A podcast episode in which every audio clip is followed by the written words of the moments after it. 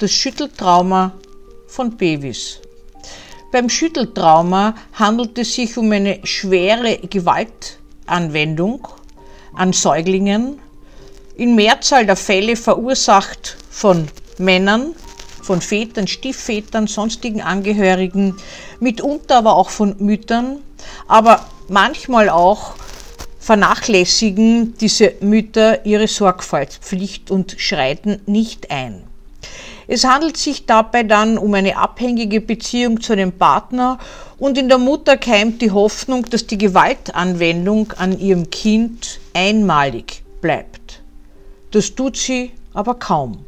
Wie kommt es überhaupt dazu? Man kann sich fragen, wie man ein Lebewesen, das so viel Entzücken und auch Liebe in einem selbst auslöst, in anderen Menschen so eine schwere Gewalt induziert.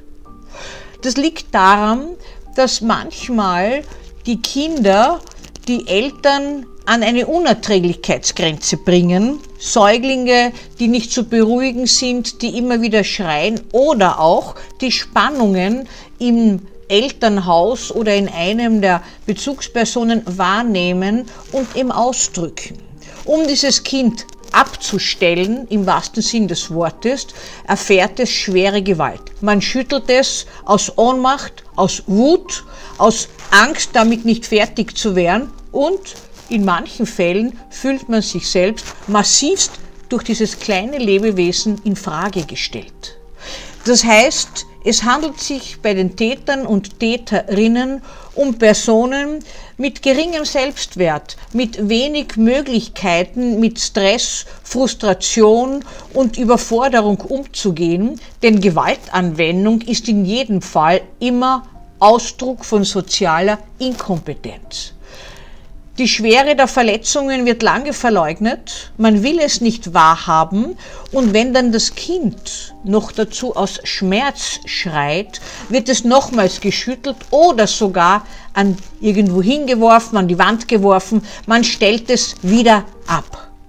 Irgendwann hält es dann einer der Bezugspersonen nicht mehr aus, bringt es in ein Spital, erzählt meist eine abenteuerliche Geschichte, wie es dazu gekommen ist, was relativ leicht zu entlarven ist. Die Folgen dieses Schütteltraumas sind abgesehen vom psychischen körperlich meist fatal.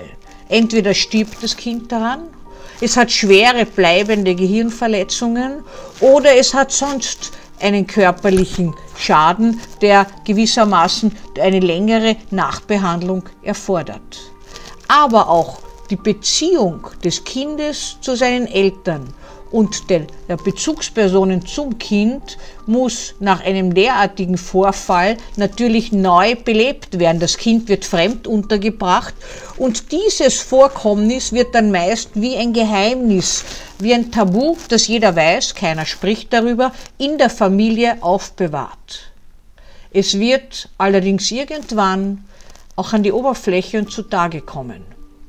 Ich selbst habe schon mehrere Väter und Mütter untersucht, die Schütteltraumen getätigt haben sollen.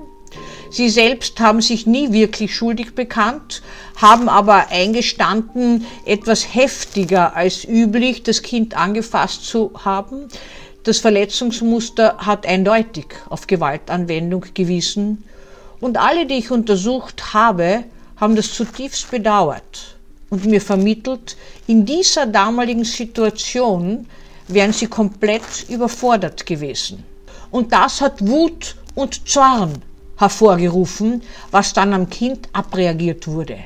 Eigentlich war es nur die eigene Ohnmacht, die das Kind abbekommen hat.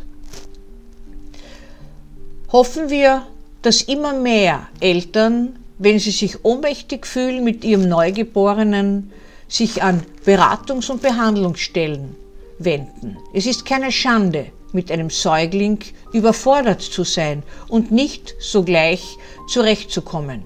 Dafür gibt es Hilfe. Diesen und ähnliche Podcasts können Sie auf meiner Website und auch in Spotify hören. Wenn Sie meinen Kanal abonnieren, freue ich mich sehr.